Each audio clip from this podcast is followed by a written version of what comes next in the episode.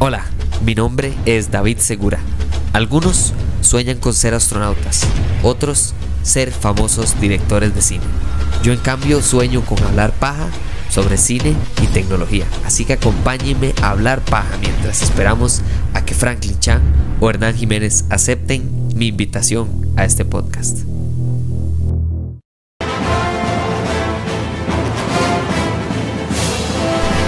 Bienvenidos de vuelta a Hablemos Paja de Directores.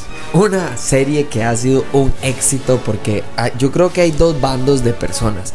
Primero está la gente que va al cine y ve películas y no le importa el director, pero poco a poco se da cuenta que a veces cuando va al cine a ver películas en general le atraen más las películas de ciertos directores. O de, lamentablemente, en el caso contrario, que van al cine y salen todos disgustados y se dan cuenta de que cada vez que van a ver una película de alguien, de ahí como que no es para ellos. Entonces, esto, por supuesto que yo lo hablo desde el punto de vista de disfrutar. Tal vez un poco no salió así el de Aronofsky, pero, pero en general hablo del punto de vista de las personas que pueden o ya de por sí disfrutan de películas de estos directores, pero que estoy muy claro que también existe el otro lado, que también esto es una advertencia más bien. Yo estoy contándole lo que yo veo y el estilo que se construye este director y si a ese le parece un estilo que para usted nada que ver, bueno, en ese caso entonces pueden evitar ese tipo de películas, pero en general la idea es que los episodios sean positivos y que tengan que ver más con recomendaciones que, que de buenas, ¿verdad? Que, que, recomendaciones de evitar X o Y cosas. En general, hoy hoy vamos a hablar de alguien, ¿cómo le podemos poner a este señor? Digamos que controversial, no por lo que habla, no porque hayan discusiones negativas acerca de él, sino porque por alguna extraña razón la gente ve el estilo de dirección de él como algo absolutamente surreal, eh, eh, eh, antinatural, antiartístico. O, por el contrario, esto es el verdadero arte. Este es el séptimo arte. De esto se trata el cine. Entonces, pero no hay nadie por medio. O sea, nadie fue a ver una película de Tim Burton y dijo, mira, es una más. Porque a diferencia de, no sé, unas películas, por ejemplo, de Michael Bay, que tal vez no son tan Michael Bay, o películas de, no sé, de Guillermo del Toro, que son un poquito menos Guillermo del Toro, y entonces como, no, no, no, no, o sea, Tim Burton agarró y hizo películas que sencillamente, usted no puede ver la película y decir, mira, ¿de quién será esta peliculilla? Qué interesante. Esta... No, usted, usted con la primera escena, ya usted sabe dónde está. Usted sabe dónde está. Porque una de dos, o usted está en una realidad que está tan, tan exagerada, hiperbólicamente pintada, que usted sabe dónde está, o que la realidad en la que está es súper apagada porque la ficción o la fantasía alrededor de esa realidad es absolutamente más brillante, más interesante y totalmente la cautivante parte de la película. Ejemplo, no sé, Beetlejuice, todo lo que tiene que ver con los fantasmas es colorido, increíble, interesante, gracioso, no sé qué. Y el mundo real es un poquito más aburrido. En Frankenweenie o incluso en la película de, la de, de esta viuda muerta, así se llama en español. Eh, sí, creo que así se llama en español, pero bueno, de esta, de esta, la esposa que se murió. Creo que para mí lo más interesante es eso, es que Tim Burton Perdón, hablemos correctamente. Timothy Walter Burton. Timothy Walter Burton es un carajo interesante. Un carajo interesante porque él no se ve a sí mismo como alguien raro. Y por alguna razón, que es alguna razón son sus películas, la gente lo ve a él como un freak. Como un rarazo, como un loco, como un científico de esos que... Y a fin de cuentas, él siempre ha dicho durante sus entrevistas que él es un carajo normal.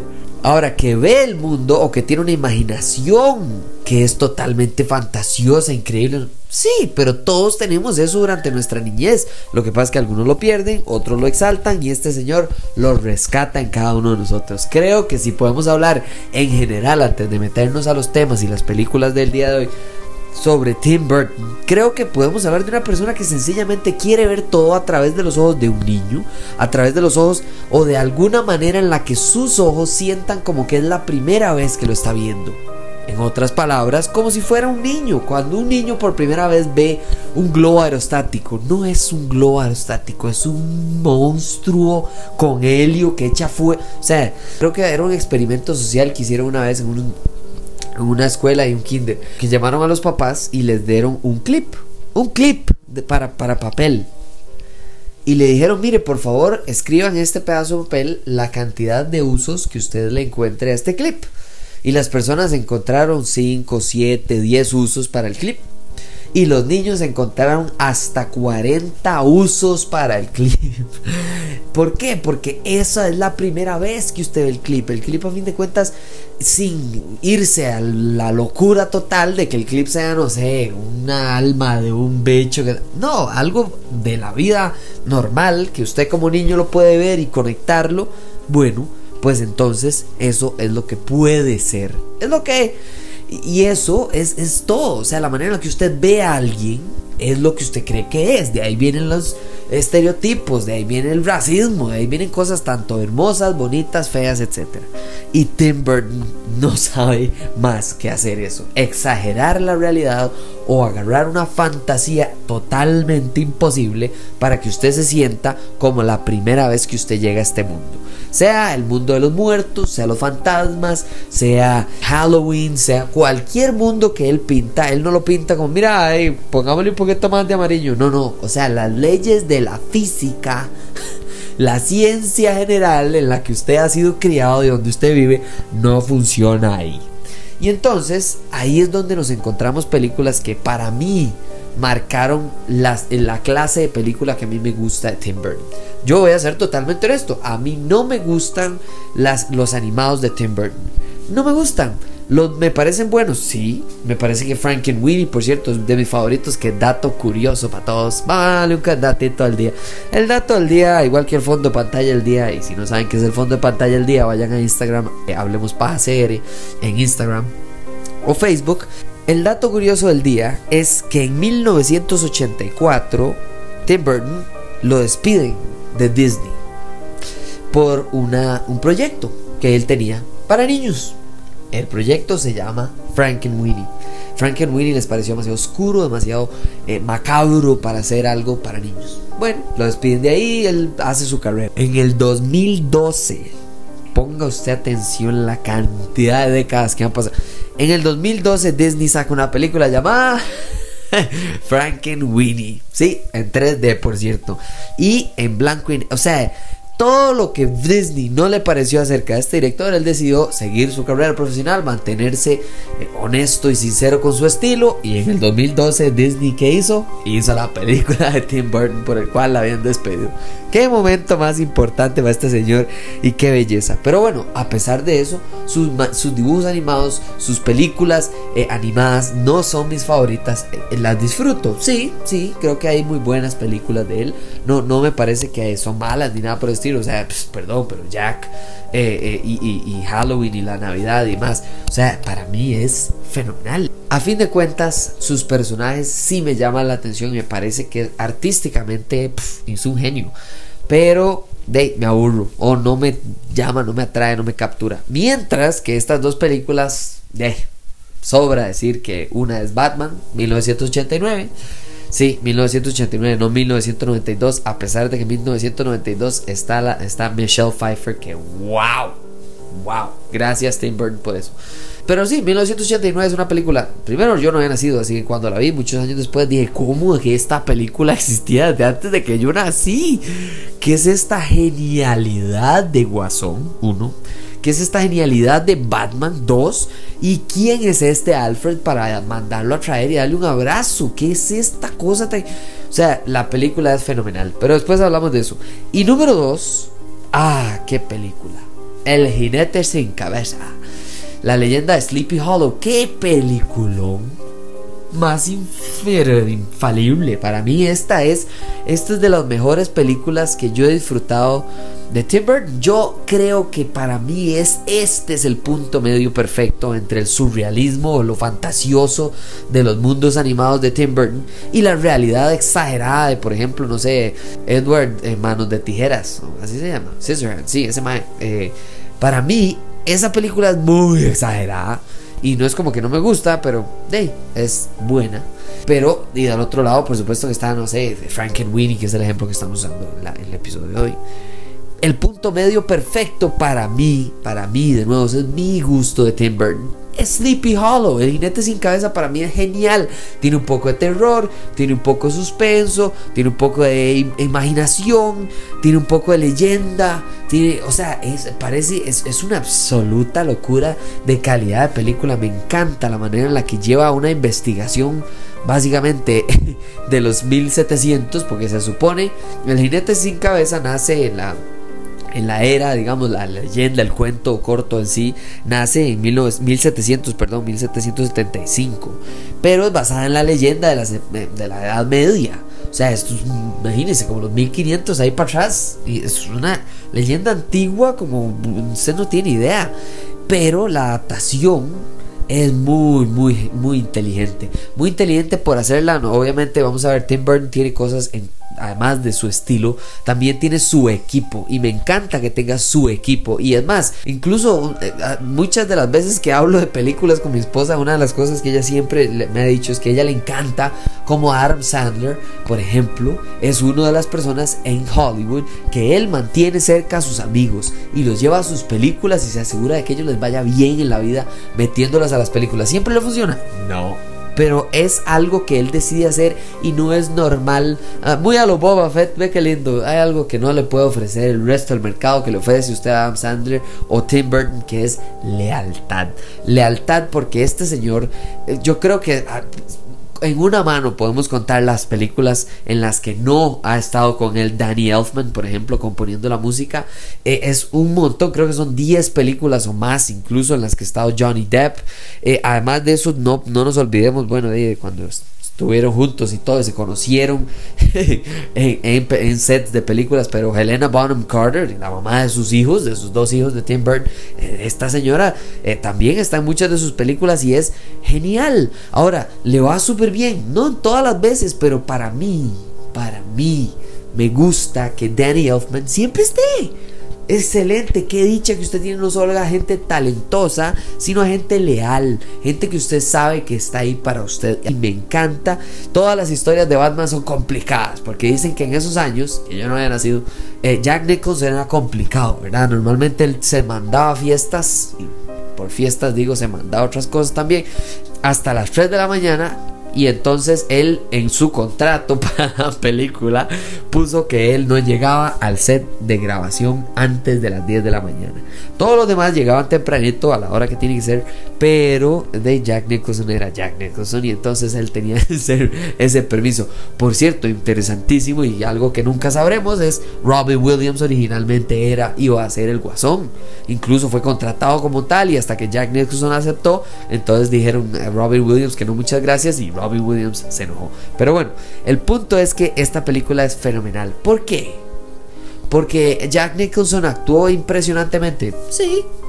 Porque también, además de eso, hay que entender que de la manera en la que Batman se convierte en Batman es por el hecho de que el mismo actor que hizo Beetlejuice está actuando como Batman en un traje en el cual quedaba sordo por la naturaleza del traje y eso le causaba claustrofobia, lo cual le ayudó a su actuación. También puede ser. Pero para mí es el uso básicamente del mundo de Tim Burton para hacer esta historia más que solo un personaje cómic. Creo que si hay algo que a mí me gusta, no es cuando Zack Snyder hace una película de superhéroes, no es cuando James Gunn hace una película de The Suicide Squad. No, eso me interesa porque si quiero ver una película, una, una buena historia sobre Suicide Squad o sobre Batman o sobre Flash o sobre quien sea, puedo ir a buscar un cómic. A mí lo que me encanta es cuando usted va a ver una historia de Batman, de Suicide Squad, de quien sea, y usted ve verdaderamente el arte de otra persona. Ejemplo, James Gunn The Suicide Squad. Ejemplo, Batman 1989 Tim Burton. Ejemplo, Christopher Nolan Batman. Totalmente otro Batman. O sea, a fin de cuentas es un estilo lo que nos está enseñando. Porque todos sabemos quién es Batman, todos sabemos que se eliminan los papás, todos sabemos que el guasón es el enemigo. Pero contar esa historia de una manera diferente es todo lo que la gente quiere. Punto final de esto y evidencia básicamente el Guasón. La película Guasón con Joaquín Phoenix, que por cierto va a tener una, una segunda parte, bueno, una segunda película con Joaquín Phoenix de nuevo. ¿Por qué va a ser genial? Bueno, sí, la primera fue fenomenal, pero es porque es una exploración del guasón como nunca antes vista. No es la de Jack Nicholson, no es la de Heath Ledger, no es, o sea, es totalmente nueva y la nueva es la que nos atrapa porque ya tenemos otras muy buenas, por cierto, versiones del Guasón.